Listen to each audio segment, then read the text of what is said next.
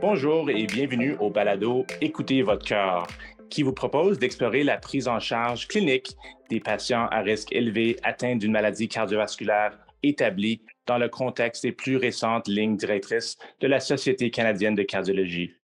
Je suis le docteur Georges Tanasulis et dans l'épisode aujourd'hui, je m'entretiens avec le docteur Jean Grégoire.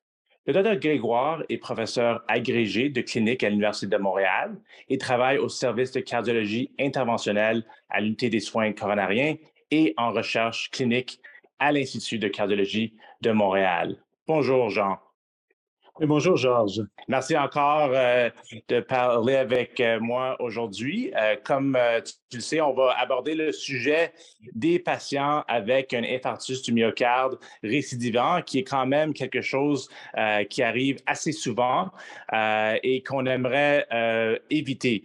Donc, avec ces nouvelles lignes directrices, j'aimerais savoir, avec ta pratique et vraiment sur ce sujet des infarctus récidivants, Comment as-tu changé euh, la gestion des lipides euh, chez ces patients euh, après ces nouvelles lignes directrices? Bon, mais Georges, il faut savoir, un patient qui a déjà fait un événement coronarien et qui récidive de son événement, je pense que de tous les patients, c'est possiblement ceux qui sont le plus à risque de manifestations cardiovasculaires. Donc, qui démontrent qu'au fond, qu'en dépit souvent d'une prise en charge intensive de la totalité des facteurs de risque de coronaropathie, ces patients-là ont malgré tout progressé leur maladie pour avoir un autre événement. Donc, euh, les données suggèrent qu'un patient qui a un infarctus récidivant est un patient qui est à très, très haut risque, pour lequel euh, on doit s'assurer d'abaisser le LDL cholestérol, je crois, à des niveaux beaucoup plus bas que ce qui est actuellement euh, recommandé dans euh, nos lignes directrices canadiennes. Juste pour euh, faire une petite parenthèse, les Européens, lorsqu'ils ont fait leur nouvelle ligne directrice, spécifiquement chez les patients qui ont une récidive de manifestation cardiovasculaire, qui ont fait une récidive d'événements, le LDL cholestérol pour lequel euh, on devrait cibler ou le seuil thérapeutique devrait être inférieur à 1 millimol par litre. Donc, je pense que qu'est-ce qui est assez clair dans ma pratique, c'est qu'un patient qui a une récidive de manifestation cardiovasculaire, c'est un patient que, euh, pour lequel je me dois d'abaisser le LDL cholestérol à des niveaux excessivement bas pour permettre de stabiliser, autant faire se peut, la maladie. Oui, je suis tout à fait d'accord euh, avec toi, Jean. Euh, et je pense que euh, ce que tu viens de dire par rapport à nos collègues en, Europe est, très important, que eux, ils pensent que le niveau devrait être vraiment, vraiment bas, même plus bas que ce que nous avons déjà recommandé dans les dernières lignes directrices. je pense vraiment qu'une récidive d'infarctus, si on n'a pas bien maîtriser le, cholestérol, c'est un échec. C'est un échec euh, pour le, patient, euh, certainement, mais c'est aussi un échec pour son, médecin traitant. Et donc, je pense que euh, on doit tous vraiment faire attention chez ces patients-là pour s'assurer qu'ils reçoivent le traitement le plus intensif pour éviter ce type de problème.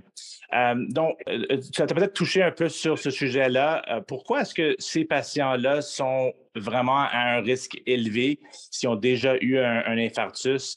Et, pourquoi est-ce que tu penses que c'est vraiment important d'intensifier le traitement chez un patient avec un, infarctus récidivant?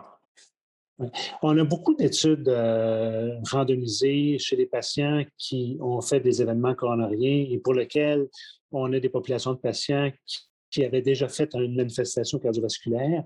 Et toutes les fois, les patients qui sont donc euh, des récidivistes, des gens qui ont déjà fait un événement dans le passé, c'est toujours des populations de patients qui sont significativement plus à risque de manifestations cardiovasculaires.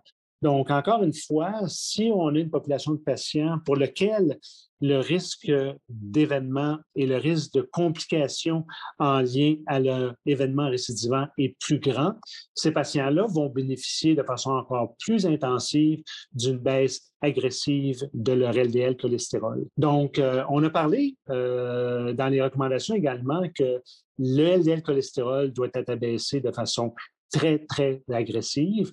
On sait que dans les études avec les inhibiteurs des PCSK9, la population de patients avec infarctus récidivant était des patients qui bénéficiaient de façon substantielle de l'utilisation des inhibiteurs du PCSK9 pour réduire de façon plus importante leur manifestation cardiovasculaire. Et on sait également que dans les recommandations canadiennes, on a parlé d'un nouveau marqueur ou d'un nouveau facteur lipidique qui est la LPPTIA. Et chez un patient, moi, qui a une récidive de manifestation cardiovasculaire, je m'assure toujours d'abaisser de façon intensive le LDL cholestérol.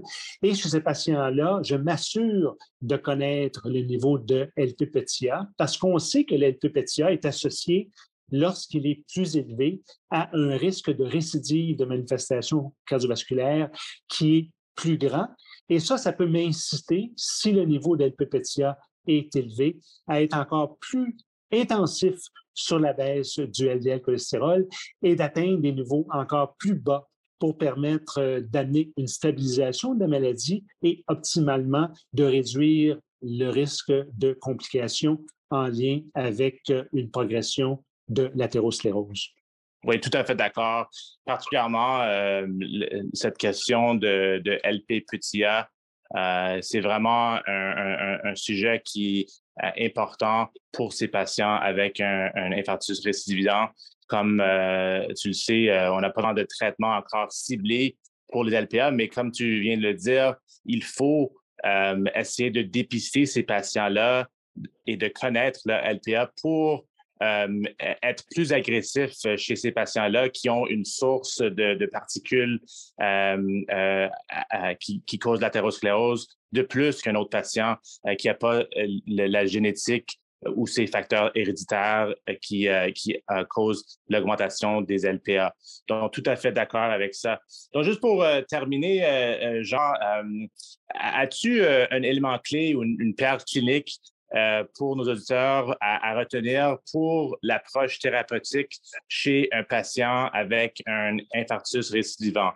Je pense que le message, c'est d'abaisser de façon très, très, très intensive le LDL cholestérol, de ne pas hésiter à obtenir des valeurs de LDL en deçà de 1 mmol par litre et surtout de ne pas être inquiet même chez les patients qui atteignent des valeurs inférieures, par exemple à 0,7, 0,6 millimol par litre, souvent on voit des médecins qui ont tendance à réduire un peu euh, l'intensité du traitement lorsque les patients atteignent des niveaux très faibles de LDL cholestérol.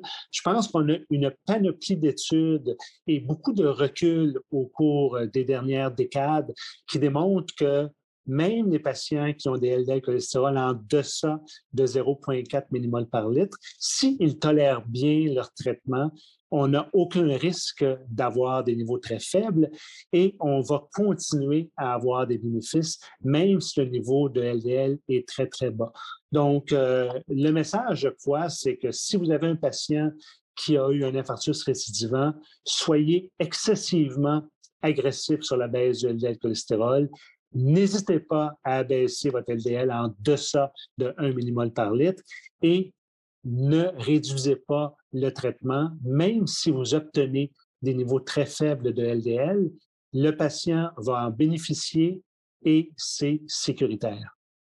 Oui, tout à fait. Je pense que le, point à souligner, c'est le fait que c'est euh, sécuritaire parce que euh, je suis d'accord qu'il y a toujours même en, 2022, euh, euh, des, médecins qui craignent quand le LDL est trop réduit, que peut-être il y a un risque, mais je pense que les données sont très, très claires qu'il n'y a aucun risque et juste du bénéfice quand on, on peut atteindre des, niveaux extrêmement bas. Donc, Jean, encore une fois, merci encore pour une, super discussion sur les patients avec un infarctus récidivant. J'aimerais aussi remercier tous les écouteurs qui ont écouté le balado, écouté votre cœur, nous espérons que vous avez apprécié notre exploration euh, de, cette, euh, de ce sujet aujourd'hui. Et n'oubliez pas de vous abonner à notre balado sur iTunes, Spotify ou Google Podcasts et restez à l'affût des prochains épisodes.